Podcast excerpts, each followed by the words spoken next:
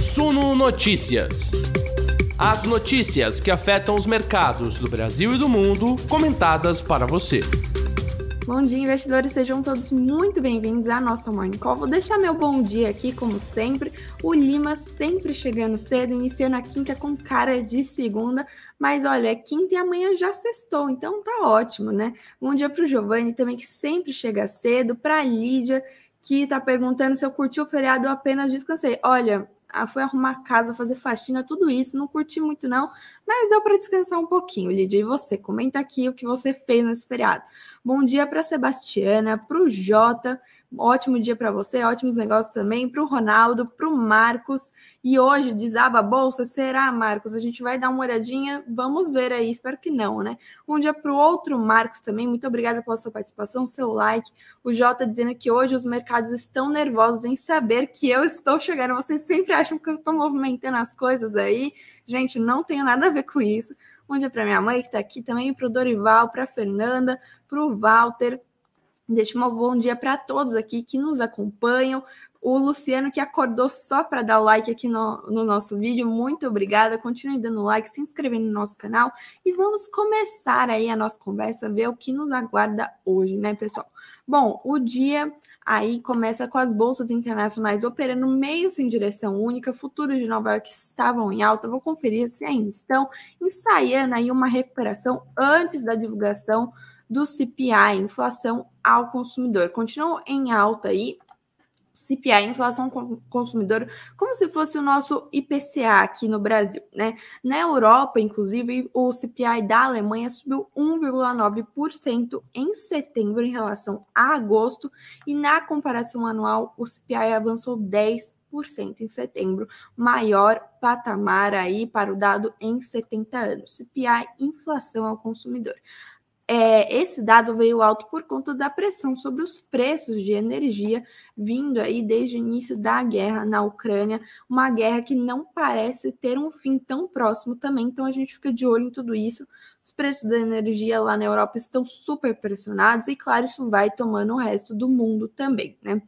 Nos Estados Unidos, o índice de preços ao produtor, o PPI, né, avançou 0,4% em setembro em relação a agosto, e o resultado ficou acima da previsão de avanço de 0,2% no período. O núcleo do PPI, que exclui itens mais voláteis como alimentos e energia, também avançou 0,4% na comparação mensal em setembro, acima da projeção de alta de 0,3%.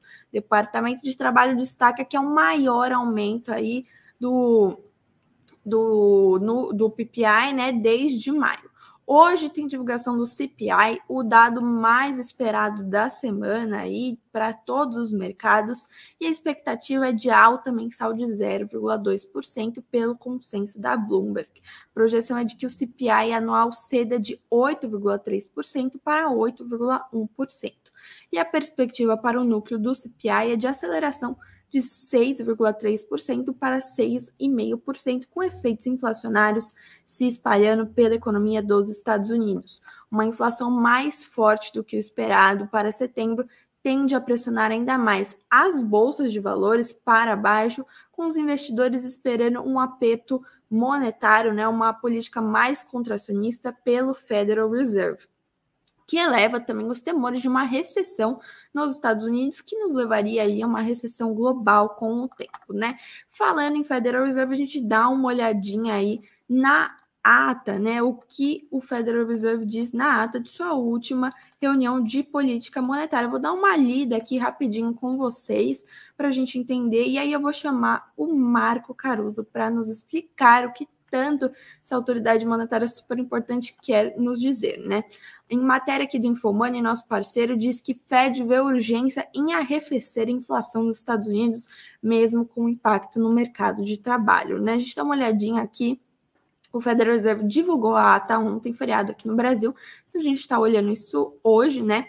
E a reunião se refere ao encontro realizado nos dias 20 e 21 de setembro, terminou com o Fed elevando juros da economia em 0,75 ponto percentual novamente para a faixa de 3% e 3,25%, a taxa de juros aí deles que é intervalada, né? A ata do Comitê de Mercado Aberto, FONC, né, como se diz na sigla em inglês, mostra que houve consenso entre os formuladores de políticas do Fed sobre juros mais restritivos, que devem ser mantidos por algum tempo para cumprir com a meta de reduzir a inflação.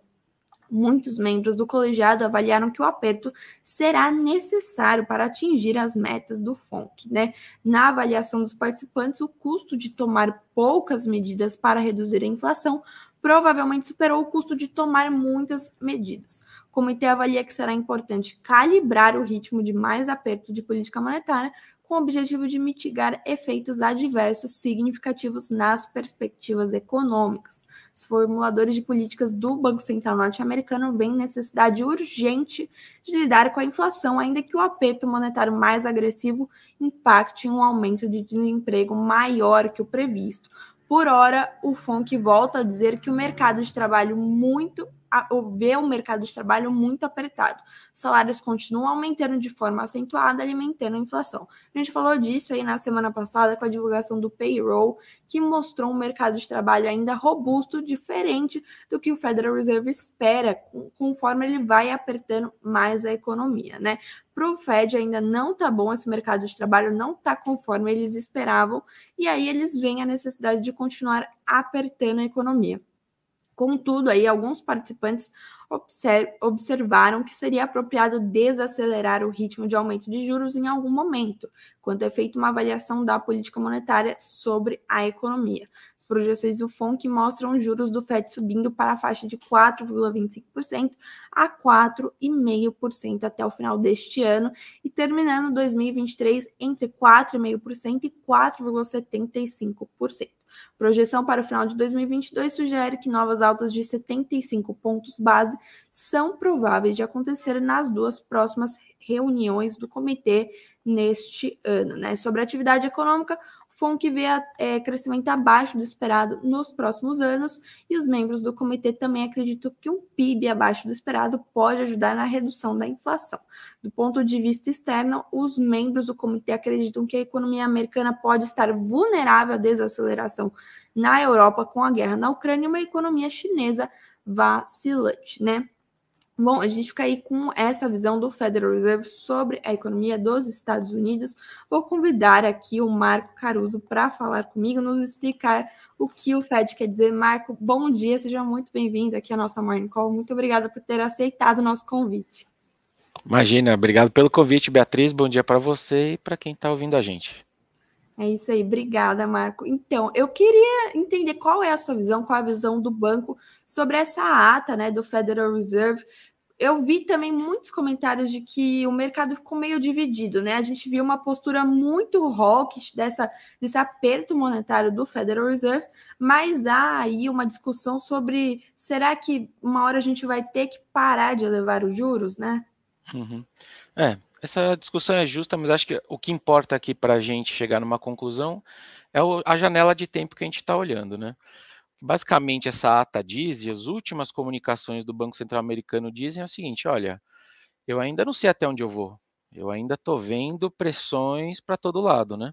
Eu estou vendo um mercado de trabalho apertado, o desemprego caiu semana passada, né? Os caras estão criando duzentas e tantas mil vagas líquidas por mês a essa altura do ciclo econômico. É muito forte ainda. Eu estou vendo salários acelerando e, querendo ou não, se a gente pegar os últimos dados de inflação, elas é, surpreenderam para cima o consenso, né? Agora, às nove e meia, daqui 15 minutos, a gente vai ver o CPI, é, eu gosto muito. O legal do Fed é que ele tem vários Feds né, locais e todos eles têm um site, cada um tem seu site com várias projeções, eles abrem muitas contas dele. Então, um deles, que é o Fed de Cleveland, ele faz ali uma, um levantamento sobre o que, que o modelo dele está sugerindo de inflação para os próximos dois meses. Eu sempre gosto de ver antes de sair o dado. Se os caras estiverem certo, o tal do Fed de Cleveland, que é um dos Feds, é, se bobear, a gente tem uma surpresa para cima de inflação com aceleração dos núcleos. Tudo isso para dizer que é, o, assim, o curto prazo, curto e médio prazo, assim, os próximos seis meses, para mim a discussão ainda é de mais juros e não de menos juros, porque as condições correntes não estão ajudando. Tudo bem, isso é os próximos seis meses. Quando a gente, conforme a gente for andando no ano de 2023, acho que a gente começa a ter aí forças um pouco mais conflitantes nas decisões do Fed. Tem essa inflação, emprego que a gente tem que entender que horas vem, mas a gente já começa a ver sinais de desaceleração em vários dados econômicos dos Estados Unidos. Não me parece uma recessão iminente, não tem nada que me diga que a recessão é iminente, mas vamos acelerar o filme, né? Porque o Fed está sempre tomando decisões sobre o futuro, né? Ele toma decisões hoje que impactarão a economia no futuro. Quando chegar em meados do ano que vem, o que, que vai prevalecer? Esse, ainda esse ambiente de inflação surpreendendo para cima, emprego para cima? Ou será que esses dados econômicos mais fracos não vão ganhar força, né? Assim, no sentido de é, embicar mais, né? De perder mais tração e sinalizar, quem sabe, para o final do ano que vem, uma chance de recessão. Então, juntando tudo, o que, que eu acho? Acho que o, o janela de tempo aqui importa. Para curto prazo, bola dividida, eu acho que é para mais juros e não para menos juros. Foi até a frase que ele falou: olha, o custo de eu fazer menos juros do que o necessário é maior do que o custo de eu fazer mais juros, né? Então, assim, é, é meio que o jeito do Fed de dizer, fazer, eu tô ok se vier uma recessão, desde que isso me garanta numa janela razoável de tempo que a inflação volta para a meta. Isso é ele hoje. Agora, pega meados do ano que vem, isso vai continuar sendo verdade, né? Então, acho que ele vai continuar com uma postura bastante dura, o mercado vai ficar esperando que horas que ele vai mudar de postura, né? Que eu chamo, vai, que horas que o Fed joga uma boia para os mercados, né? Para a bolsa não afundar. Não me parece que é curto prazo, me parece uma história lá para meados do ano, do ano que vem. É, enfim, acho que ele ainda prefere manter essa postura dura por algum tempo, no meio do ano que vem a gente volta a conversar e acho que ali a gente pode começar a ver algum tipo de mudança de postura, né? Sim, e eu queria entender essa questão da recessão, né? Porque há muitos temores aí de uma recessão não só nos Estados Unidos, mas global. E você disse que não vê, né, esse caso de uma recessão iminente. Eu queria entender a, a sua visão sobre esse assunto. Legal. É, acho que aqui faz sentido também de separar as histórias das várias regiões que estão com risco de recessão, né? Acho que o que eu falei, de fato, eu falei assim, Estados Unidos me parece uma recessão iminente. Acho que é uma história, é uma discussão razoável para final do ano que vem, algum momento no segundo semestre do ano que vem. E também não me parece uma recessão muito profunda, né? Porque às vezes a palavra recessão ela assusta mais do que às vezes ela de fato é. Não estou falando nada próximo a 2008 ou Covid, assim, me parece uma recessão moderada, simplesmente um PIB para baixo. Mas assim, Estados Unidos acho que é o que me traz menos preocupação área do euro, para mim, a gente já está beirando essa recessão. Aí sim eu acho que já é uma história agora para quarto trimestre, primeiro tri de 23, assim. Porque basicamente lá, além de estar tá sofrendo Lá eles estão apanhando de todos os lados, né? No bom português, assim, a inflação lá tá alta como está no mundo inteiro. Fora isso, eles sentem muito mais esse preço de energia para cima por conta do conflito da Ucrânia, né? A gente vê isso no gás, a gente vê isso o próprio petróleo pegando, então isso se espalha para a energia elétrica. Então eles estão sofrendo um, um choque adverso de preços, um choque adverso de energia, né? Uh, e fora isso, você tem uma desaceleração, me parece que existe uma desaceleração natural do mundo no ano que vem. Então, qualquer história do mundo veio a Covid, todo mundo caiu, veio 21, todo mundo recuperou, 22 com 23, você tem uma certa ressaca dessa recuperação é, pós-Covid aí. Então, e, e, fora tudo isso, se a inflação para cima, eles também têm subido os juros, né? O Banco Central Europeu o difícil de choques de energia é que eles são estagflacionários, né? É inflação para cima, PIB para baixo. O que, que o Banco Central decide? É difícil, mas eles decidiram subir juros. Então, eles também estão apanhando dos juros. Então, acho que a Europa entra em recessão agora, no quarto tri, primeiro tri. Estados Unidos é uma história um pouco mais para frente. Inglaterra, assim, eu não sou um expert, mas não está fácil a vida lá. Quando os juros de 30 anos têm a oscilação que tem e sobe o tanto que sobe, e também apanha de energia, acho que também entra antes em recessão a Inglaterra. Se tem algum ponto do globo que me parece que traz um pouquinho menos de preocupação em 23 versus 2022, talvez seja a China. Acho que o pior momento da China está ficando para trás, não está fácil deixar para trás a Covid, porque eles têm essa história de tolerância a zero que, né, com a Covid, então eles vivem fazendo lockdowns, mas eles estão aos poucos soltando crédito, etc. Então, me parece que a China, para o ano que vem, tem uma história um pouco melhor do que 22. Enfim, então, cada país vai, é, cada região do globo parece que está num timing do ciclo econômico, Estados Unidos para depois, é, é, Europa para antes, Inglaterra no meio do caminho, China, quem sabe não é um certo, uma certa contrabalança desse, desse mundo aí. E aproveitando aqui, falando sobre o CPI, né, que vai ser divulgado daqui a pouquinho, 10 minutinhos aí, é, como você vê que o CPI, né, pode mudar essa postura do Fed, né, de acordo com essa última ata, né, como esse dado pode amparar essa postura ou mudar, né? Certo. Um, eu acho que para ele mudar a postura, essa postura restritiva que o Fed está dizendo que ele quer tomar, acho muito difícil um dado só. Um, acho que não está ali a batalha, né? São uma soma de inflações melhores que eventualmente faria ele mudar de postura e lá para frente, né? Um, em compensação, se a gente tiver uma inflação mais alta, de fato, e principalmente núcleos, né? Acho que eu olharia com mais carinho os núcleos. Minha preocupação é que eles estão querendo acelerar de novo no 12 meses, né? É, a essa altura do, do campeonato. É, agora, se os núcleos vierem de fato salgados, como esse tal do Fed de Cleveland está sugerindo nos modelinhos dele, é, isso reforça essa postura, né? Então, hoje, é, o que, que o mercado tem precificado? O mercado acha que ele sobe 0,75 de novo na reunião de novembro, e aí lá para dezembro ele conseguiria reduzir um pouco esse ritmo para 0,50, e aí algum resquício para começo do ano que vem de, de altas. Um CPI um pouco mais salgado hoje, com núcleos mais salgado, acho que joga de novo na discussão se talvez dezembro ele será que ele consegue reduzir o ritmo em dezembro? É, acho que para ele acelerar também é muito difícil, não me parece ser o caso. 0,75 por reunião de alta de juros já é historicamente super esticado, né? Agora, CPIs mais salgado de hoje, acho que coloca dezembro de novo em corner aí se ele consegue fazer essa calibragem, né? Foi a palavra até que você leu lá e a palavra que eles usaram na ata. Será que eles conseguem calibrar em dezembro? Calibrar, nesse caso, seria tirar um pouco é, o pé.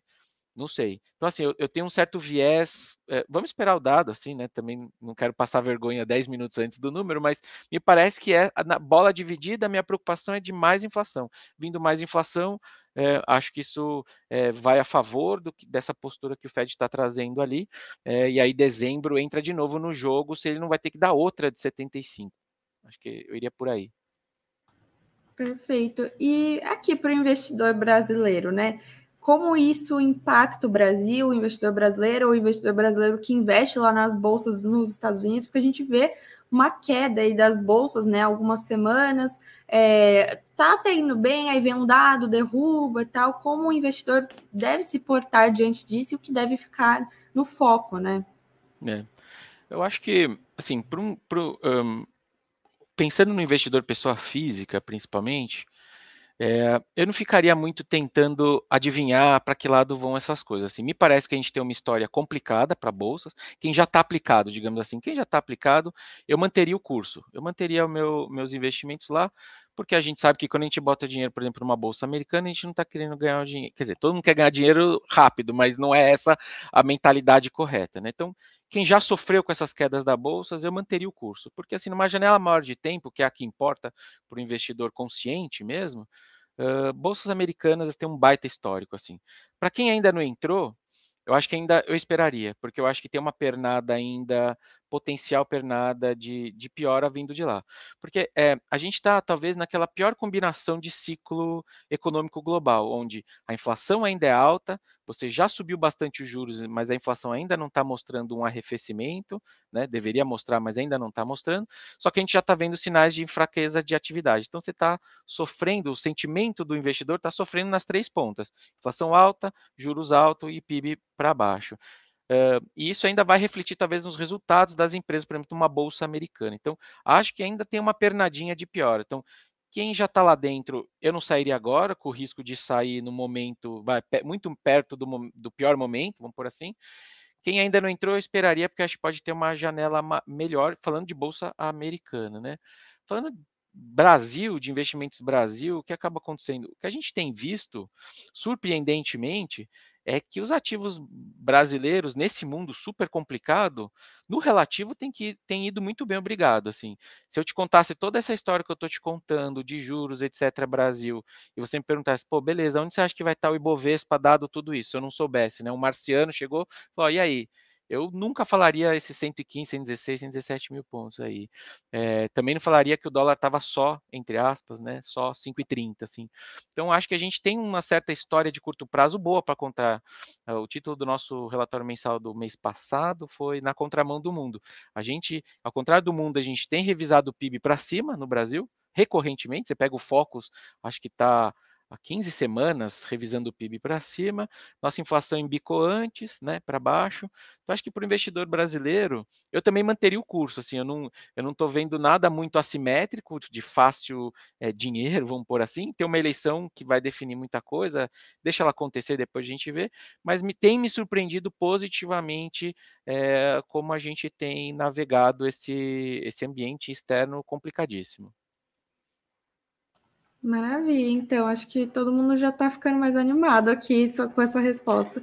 E para finalizar aqui, eu, eu queria entender como você vê esse o, o, quando chegar a hora, né, o final desse ciclo de alta de juros nos Estados Unidos. Legal. É, um, o que, que, vai ter acontecido nesse momento que ele vai começar a trazer, provavelmente parar de subir os juros? O que, que deveria estar acontecendo?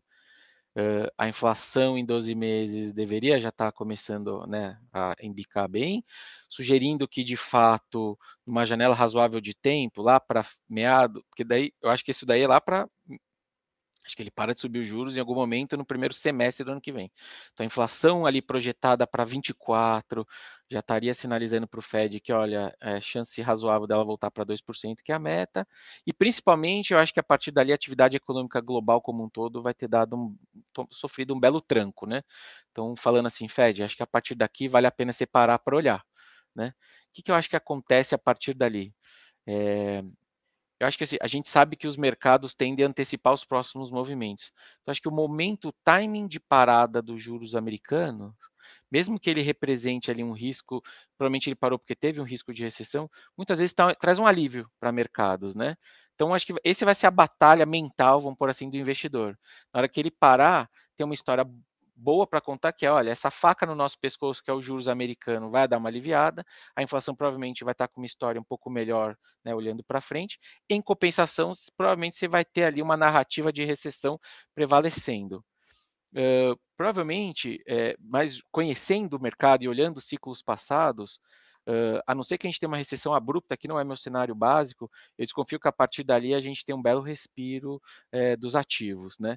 Vamos só entender a, a profundidade dessa recessão que está sendo cozinhada. Né? Não sei se é esse o prato que vai ser servido, mas é, alguma recessão está sendo é, cozinhada. Mas eu desconfio que a partir dali os mercados começam a sentir um certo alívio, principalmente porque a talvez não a curva curta, mas a curva longa provavelmente já vai estar tá bem mais tranquila, já precificando esses cortes que provavelmente vão vir num segundo momento ali. E aí, provavelmente, aqueles papéis que dependem de um, né, de um ciclo mais longo, principalmente papéis de tecnologia, essa turma que apanhou muito recentemente com os juros altos, acho que esses papéis que, né, na linguajar do mercado de duration longo, né, ou seja, que estão com seus resultados lá no longo prazo, esses papéis provavelmente vão começar a dar uma performada um pouco melhor, simplesmente porque a faca no pescoço do juro americano vai ter saído. esse vai ser o conflito, mas acho que a partir dali é net positivo para ativos, principalmente para ativos de, de, de maior risco. Né? Perfeito. Marco, muito obrigada pela sua participação aqui. Portas sempre abertas no Suno Notícias. Adoramos falar com você hoje. Volte sempre, por favor. Combinado. Quando vocês quiserem, estou de volta. Obrigadíssima, Marco Caruso, do Banco Original, aqui com a gente. É, ótimo dia para você, ótima quinta-feira. Vocês também, até mais. Tchau, tchau. Bom, pessoal, vamos continuando aqui, que tem mais notícia para a gente dar uma olhadinha. Deixem os comentários de vocês, me digam o que vocês estão fazendo aqui agora. Vamos continuar falando de exterior. A gente tem notícia da Ucrânia para dar uma olhadinha. A guerra lá não dando trégua. Eu vou colocar aqui já para a gente dar uma olhada a ONU né, condenou a anexação de partes da Ucrânia pela Rússia. Aqueles referendos russos sobre a anexação dos territórios ucranianos, a ONU condenou, a Rússia não gostou. Né? A gente vê aqui que a Assembleia Geral das Nações Unidas condenou nesta quarta-feira, ontem no caso, a tentativa de anexação ilegal da Rússia de quatro regiões parcialmente ocupadas na Ucrânia e pediu a todos os países a não reconhecerem essa medida, reforçando o isolamento diplomático internacional de Moscou, desde que invadiu seu vizinho, a Ucrânia, né? Três quartos dos 193 membros da Assembleia, 143 países, votaram a favor da resolução que também reafirma a soberania, independência, unidade e integridade territorial da Ucrânia dentro de suas fronteiras internacionalmente reconhecidas. Apenas quatro países se juntaram à Rússia na votação contra a resolução: a Síria, a Nicarágua, a Coreia do Norte e a Bielorrússia. Né? Outros 35 países se abstiveram da votação, incluindo a China, claro, parceiro estratégico da Rússia, enquanto o restante não votou. A Rússia oficializou recentemente a anexação das regiões de Zaporizhia, Kherson, Lugansk e Donetsk após realizar referendos nesses lugares em que a população supostamente aprovou deixar de fazer parte da Ucrânia, né? Como reação aí a essa condenação da ONU, a gente viu também bombardeio ucraniano que atingiu o prédio da cidade russa de Belgorod, perto da Ucrânia, né? O bombardeio ucraniano atingiu hoje um prédio residencial na cidade russa de Belgorod, perto da fronteira com a ex-república soviética, denunciaram aí autoridades locais, né? Disseram é, o governador da região, né, do mesmo nome, eu não vou tentar falar esse nome, as forças armadas ucranianas bombardearam Belgorod. A defesa antiaérea foi ativada. Há destruições em um prédio residencial. Informações sobre potenciais vítimas estão sendo verificadas. Também região da capital da Ucrânia foi atacada por drone, drones, perdão, kamikaze. Governador de Kiev pediu que os civis se mantenham nos abrigos. Vou dar um zoom aqui para a gente ler melhor. É, autoridades regionais ucranianas e a imprensa revelaram que as forças russas atacaram com drones kamikaze a região de Kiev, castigada novamente depois do bombardeio da ponte na Crimeia. Isso foi no sábado. Segunda-feira houve ataque em Kiev três meses depois né, é, do último bombardeio, e os últimos ataques seguem-se aí há três dias consecutivos de ataques russos à infraestrutura civil em toda a Ucrânia. Né? No Telegram da Administração Militar Regional, disseram que uma das comunidades regionais foi atacada. Relatos iniciais dão conta de que se tratou de um ataque de drone. As equipes de resgate responderam ao alerta. O governador regional de Kiev pediu às pessoas que se mantenham nos abrigos até que as sirenes de alarme deixem de soar. A gente vê aí sirenes tocando desde segunda-feira, quando os ataques se iniciaram. Infraestruturas importantes da região foram atingidas, acrescentou o gabinete do presidente Volodymyr Zelensky, dizendo, dizendo perdão, que outro ataque de drones kamikaze em instalações críticas aconteceu. As forças ucranianas alegam que conseguiram impedir quatro ataques de drones. Guerra na Ucrânia sem dar trégua, a gente fica com tudo isso aí no radar. Vou dar uma olhadinha nos comentários de vocês. É, Michael dizendo que eu não querendo falar os nomes difíceis e o sobrenome, meu sobrenome é difícil. Gente, não é tão difícil assim, é difícil de escrever, mas para falar é Boyajan, bem básico aí, tipo Kardashian, sabe? Tudo aí no, no mesmo meio. Deixa eu ver. O João chegando aqui na hora da divulgação do CPA, já deve ter saído, eu já dou uma olhadinha, passo para vocês. Que mais? Bom dia para o Evandro, para Heloísa, é, para o Everton. Deixa eu ver, o Ramon dizendo que tem Caruso, tem Greg. Quem será o próximo nas lives da Suno? Fiquem aqui com a gente para vocês saberem, né? Bom, deixa eu passar aqui para as nossas próximas notícias rapidamente, porque nosso tempo está acabando e vocês sabem que eu sou é, craque em passar o tempo, né? Vamos falar de Brasil, que a gente tem aí no radar do Brasil.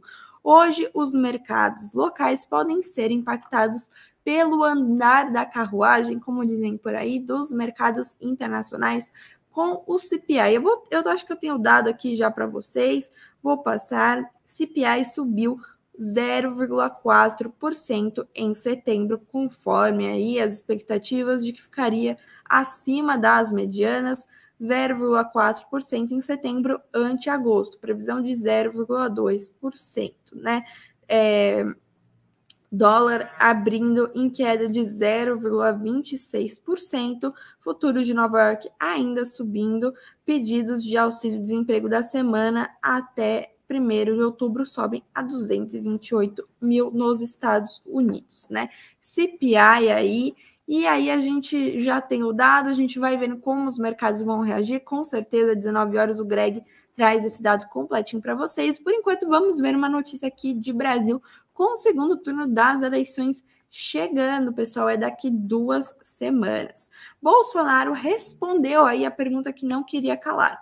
Ele disse, ele já havia dito, né, que se dependesse dele, nenhum ministro sairia de sua equipe em um eventual é, governo para 2023. E ele disse novamente que Guedes fica no governo em eventual segundo mandato, né? Deixa eu ver aqui que mais que ele falou. Declaração foi dada em entrevista gravada para a TV Alterosa, concedida ao lado do governador reeleito em Minas Gerais, Romeu Zema do Novo, né? Na ocasião, o presidente ainda disse que comparecerá a todos os debates eleitorais. Sobre a pergunta aí se Guedes vai continuar na sua equipe, ele disse: não está previsto sair ninguém, a não ser que queira sair. Paulo Guedes fica. Ele foi um dos melhores ministros da economia do mundo, levando-se em conta, inclusive, a questão da pandemia. Com Roberto Campos Neto, né, o presidente do Banco Central, pelo terceiro ano seguido, é o melhor ministro em alguns, muitos critérios do Banco Central, que agora nós demos independência para o Banco Central. Disse Bolsonaro emendando que Guedes é o nosso Pelé da economia. Ele disse também, então por mim ele continua. Eu não sei se pela idade, se ele quer continuar ele ou outro. No momento, nenhum ministro falou que quer deixar o governo numa possível reeleição minha. Disse aí o presidente Jair Bolsonaro, inclusive repetindo que está no radar a recriação do Ministério da Indústria, Comércio Exterior e Serviços, caso seja reeleito. Ideia que, segundo ele, foi lançada pela Federação das Indústrias do Estado de Minas Gerais e já estaria acertada com Guedes. Né? A gente fica aí com essa notícia no radar. Segundo turno é, chegando perto, a Lídia dizendo que gosta da minha presença pelas manhãs, que eu posso estender as lives. Muito obrigada, Lídia, pelo seu comentário, por gostar aqui das nossas lives, nos acompanhar, né? Também empresas no nosso radar, pessoal, para a gente ir finalizando a nossa conversa aqui, não passar muito do tempo, porque por enquanto eu não estou atualizada a passar do tempo. É, Braskem no radar dos investidores nessa quinta-feira, novamente, que nem na terça-feira. A ação saltou 20%, com uma é, possibilidade aí de proposta da Apollo, né? E essa aqui é a notícia, mas a Braskem negou ter informações dessa nova proposta pela Apollo, né? Vou pegar essa notícia aqui que diz mais sobre esse cenário. A Braskem diz que não condiz eventuais negociações da Novo Honor, antiga Odebrecht, e a Petrobras para a venda da companhia. Por conta disso, ela solicitou esclarecimentos aos seus acionistas a respeito de eventuais negociações. Em resposta aos questionamentos da Braskem, a Novo Honor, antiga Odebrecht, reiterou suas manifestações anteriores, ressaltando que até o momento não houve evolução material em qualquer alternativa relacionada ao processo de alienação de sua participação acionária na Braskem. Já a Petrobras comunicou que não tem nenhuma informação que ainda não tenha sido divulgada ao mercado. De qualquer forma, a Braskem informa que vai seguir apoiando os acionistas e manterá o mercado informado. Para a gente entender melhor essa proposta aí, o jornal Valor Econômico disse aí na terça-feira que o valor por ação da Braskem da proposta pela é, da proposta da Apollo pela Braskem, né, seria de R$ 47,00 por ação. Enquanto isso, Lauro Jardim, colunista do Globo, diz que esse valor seria de 50 reais por ação, o que representa um aumento de 25% em relação à proposta anterior. A formalização da proposta da Apollo para comprar a Braskem estaria sendo feita com a Novo Honor, conforme apontaram fontes consultadas pelo jornal. Considerando a quantidade total de ações da companhia petroquímica, perdão, a avaliação da empresa estaria na casa dos 37 bilhões de reais. Braskem continua no radar dos investidores hoje, podendo aí oscilar novamente para cima ou para baixo. Petrobras também, outra empresa super fica no radar dos investidores porque tem grande participação no Ibovespa. Diz aqui a matéria do Estadão que no, novo pré-sal vai turbinar plano de investimentos da Petrobras até 2027. Esse plano estratégico perdão, da Petrobras virá mais forte que o anterior, turbinado pela incorporação dos investimentos necessários à exploração da margem equatorial, fronteira tratada como um possível novo pré-sal. Essa é a principal aposta da estatal para aumentar suas reservas de petróleo, né? Além dessa nova fronteira, o plano deve contemplar a modernização de refinarias e ter um olhar mais atento para energia limpa. Petrobras aqui sempre no radar dos investidores e por fim, lojas Renner. Quem diz aí é o Goldman Sachs, que é hora de comprar as ações. Então me fala se você está investindo na Renner ou não, né? Goldman Sachs com a, é, a, alta nas ações da Lojas Renner, vê aí uma, é, um, uma nova visão para as ações, reiterando compra com preço-alvo de R$ 37,00. Ao mesmo tempo que vem Lojas Renner reconhecida pelos investidores como uma companhia de alta qualidade, com execução e algoritmo de crescimento confiável, há uma maior preocupação com o risco de crescimento no longo prazo. Segundo Goldman Sachs, os investidores das ações da Lojas Renner estão levantando preocupações em torno do escopo de crescimento em seu conceito central e a ameaça de disruptores online, né? O Goldman Sachs também avaliou que os próximos resultados do terceiro trimestre de 2022 podem não fornecer aliás, um catalisador positivo para o estoque, com as vendas no varejo prejudicadas por temperaturas adversas e financiamento ao consumidor ainda em ciclo de inadimplência. A gente fica aí com essas notícias da Lojas Renner no radar. Deixa eu ver aqui os comentários de vocês. Jet dizendo quem tem vende logo. o Douglas dizendo Greg deixa. Gente, o Greg não deixa ainda, tá bom? E olha isso, já passei o tempo. Então vamos finalizar aqui nossa conversa. Eu não deixei uma enquete de novo, peço perdão. Vou melhorar isso amanhã, sexta-feira. A gente vai encerrando a nossa conversa aqui de quinta-feira. Muito obrigada pela participação de todos vocês, pela, pelos comentários, pelos likes, as inscrições. Não deixem de se inscrever aqui no nosso canal. Vocês sabem da nossa meta. Vou tocando a nossa música aqui, me despedindo de vocês. Desejo uma ótima quinta-feira, ótimo restinho de semana aí. Continuem lá com a gente no suno.com.br barra notícias, site atualizado o dia inteirinho. 19 horas, vocês sabem, tem mais live do Greg, nossa live das 19 horas, com os destaques do dia para você encerrar a quinta-feira muito bem informado. Muito obrigada pela participação hoje, ótimo dia e bons negócios para todos.